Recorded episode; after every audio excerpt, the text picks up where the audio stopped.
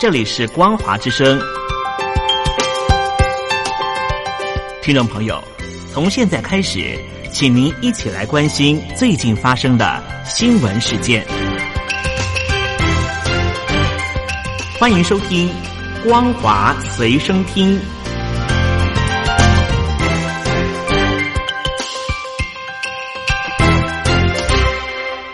各位亲爱的朋友，您好，欢迎您收听今天的光华随身听，我是佑佳。今天的新闻，首先我们来关切的是，继二十七号光复元朗游行之后，香港市民昨天再次发起中上环游行，追究警方二十一号滥权开枪的责任。但是港警稍晚发射催泪弹，强势清场，驱散行动中多人受伤。欧洲媒体认为，香港已经陷入严重的危机，对于共产党统。统治者带来严重挑战，而综合媒体报道，港民发起昨天下午三点起前往上环中山纪念公园的。中上环大游行，港警只准集会，不准游行。但是示威者自发性的游行，并分流为数股的人流前往西环总警及铜锣湾方向前进。数以万计的示威者沿途高呼“警察可耻”“时代革命”等口号。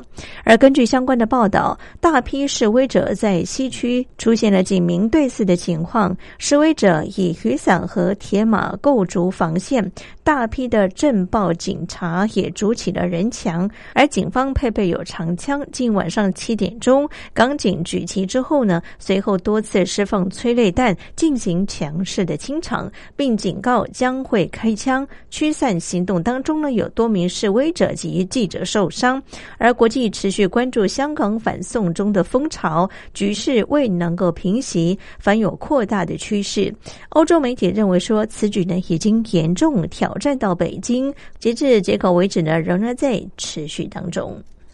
而香港反送中游行多次爆发警民冲突，一名记者呢中催泪弹，手臂三度灼伤。拧向香港的警方来索赔。港警二十七号在元朗地区清场的时候呢，也多次向仅有记者所在的位置发射催泪弹。而香港摄影记者协会昨天呢发表声明，除了表示遗憾之外呢，也呼吁警方与港府审视警权的问题。城市广播昨天凌晨上传了一名编辑委员会的记者手臂遭到催泪弹直接射中的照片。这名记者的伤口已经发炎化脓，周围的皮下组织淤伤。而验伤报告当中呢，也指出手臂三度灼伤。这名记者呢，想要控告香港的警方，但是呢，因为没有办法支付庞大的法律费用，目前考虑向警方索赔。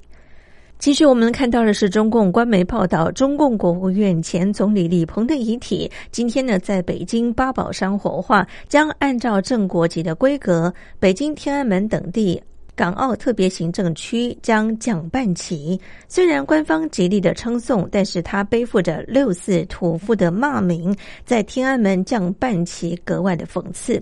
根据相关的报道，九十一岁的李鹏二十二号深夜十一点十一分在北京病逝，中共官方给予他高度的评价，但是呢，李鹏在民间的名声呢却是截然不同。最为人知的是主张镇压六四，因而被称为六四屠夫。此外呢，李鹏主导的强推三峡大坝、特权豪奢的子女呢，也都令他充满争议。有评论认为说，官方普告提李鹏平息反革命暴乱，除了表达坚定六四定性，也是影射当前香港局势。显然，中共意识到今年是高度安全隐患意识年，要防范所有的危机。回到台湾，我们来看到的是针对国民党全代会二十八号完成提名高雄市长韩国瑜为总统候选人。北京联合大学的台湾研究院副院长李正广他也指出，韩国瑜的两岸论述过去在竞选高雄市长的时候呢，已经说得明白，就是认同支持九二共识，这对两岸关系是积极因素，也会增进两岸民众的福祉。而国民党全代会二十八号正式提名高雄市长韩国瑜参选二零二零总统。韩国瑜在致辞的时候痛批，只见民进党精英呢吃香喝辣，蔡政府已经忘记世上苦人多。成了贪污腐败、爱权力的代表。另外呢，他也向海外的侨胞呼吁，一同写信给侨居地的政治精英，诉说台湾人民在民进党的执政之下的辛苦，射出了一支穿云箭。青天白日重新现，让中华民国的国旗在海内外能够重新飘扬。国民党二十八号在板桥举行的全代会，被问到是否有打电话给人在国外未出席全代会的红海创办人郭台铭，党主席吴敦义表示，郭台铭在美国，现在还没有办法通话，但是呢，他向郭台铭喊话，如果国民党分裂，就难赢回执政。希望郭董事长能够听到我今天出自肺腑良言，郑重思考。而对郭台铭未来的动向，前台北县长周锡伟他也喊话，当初找郭台铭来初选的前总统马英九、副主席郝龙斌，请把郭台铭拉回国民党。对于郭台铭缺席全代会，郭幕僚永林基金会执行长刘幼彤他也表示，郭台铭预计八月初返回台湾，如果呢有下一步的动向，会再跟大家报告。而郭幕僚呢也提到，就算郭台铭有任何决定指示，也要。等回国之后再说。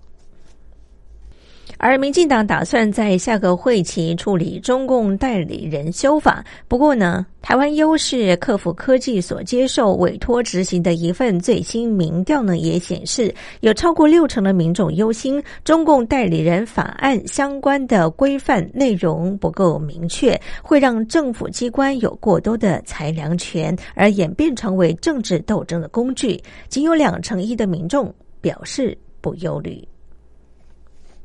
其实我们看到的是，大陆夜间经济正当道，台商邀夜市摊贩呢上上海抢攻商机。看中国大陆为提振经济，正主推夜间经济。今日台商呢就邀请台湾各大夜市共二十二家的摊商，在上海闵行区商区呢热闹的开市，为期两个月。举凡是士林大香肠、芒果雪花冰、六合夜市的大肠包小肠、九份芋圆等五十五种台湾。知名的小吃正抢攻上海人夜间的未待商机。开卖第一个晚上，直接先画下十四万元人民币，约莫是新台币六十三万元的总业绩。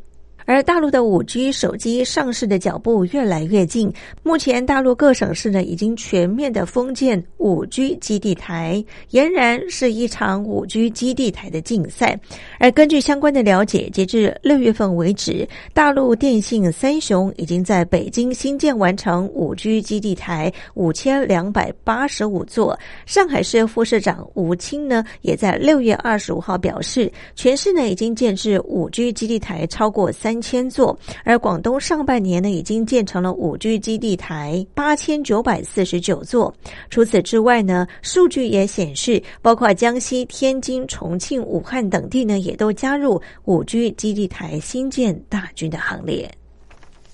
而不让南韩、美国专美于前，大陆五 G 的手机呢，也在八月重新登场。随着父亲节的脚步逼近，包括了多家的电信厂商，近日呢也卖力的在吆喝，狂打多款的五 G 手机。五 G 大战可以说是一触即发。就有分析师指出，今年上半年五 G 呢终端及半导体的相关的企业，五 G 终端及半导体相关的企业净利润涨势明显，股价也随之水涨船高，有超过七成的手机概念股走高。而苹果、华为不约而同的选在同一天发布五 G 的新消息，华为首款的五 G 版本将在八月正式发售。而苹果收购的英特尔手机的晶片事业呢，完成苹果自行打造的晶片第一步。至于小米创办人雷军自己爆料，下半年要发五 G 的手机，而下半年最热的投资非五 G 莫属，即微软斥资十亿美元投入相关的研。久之后呢，苹果也砸下了十亿美元收购英特尔五 G 机屏晶片业务，预计将会在二零二零年推出。以上就是为听众朋友整理的两岸相关新闻，感谢您的收听，祝福您，我们下次见。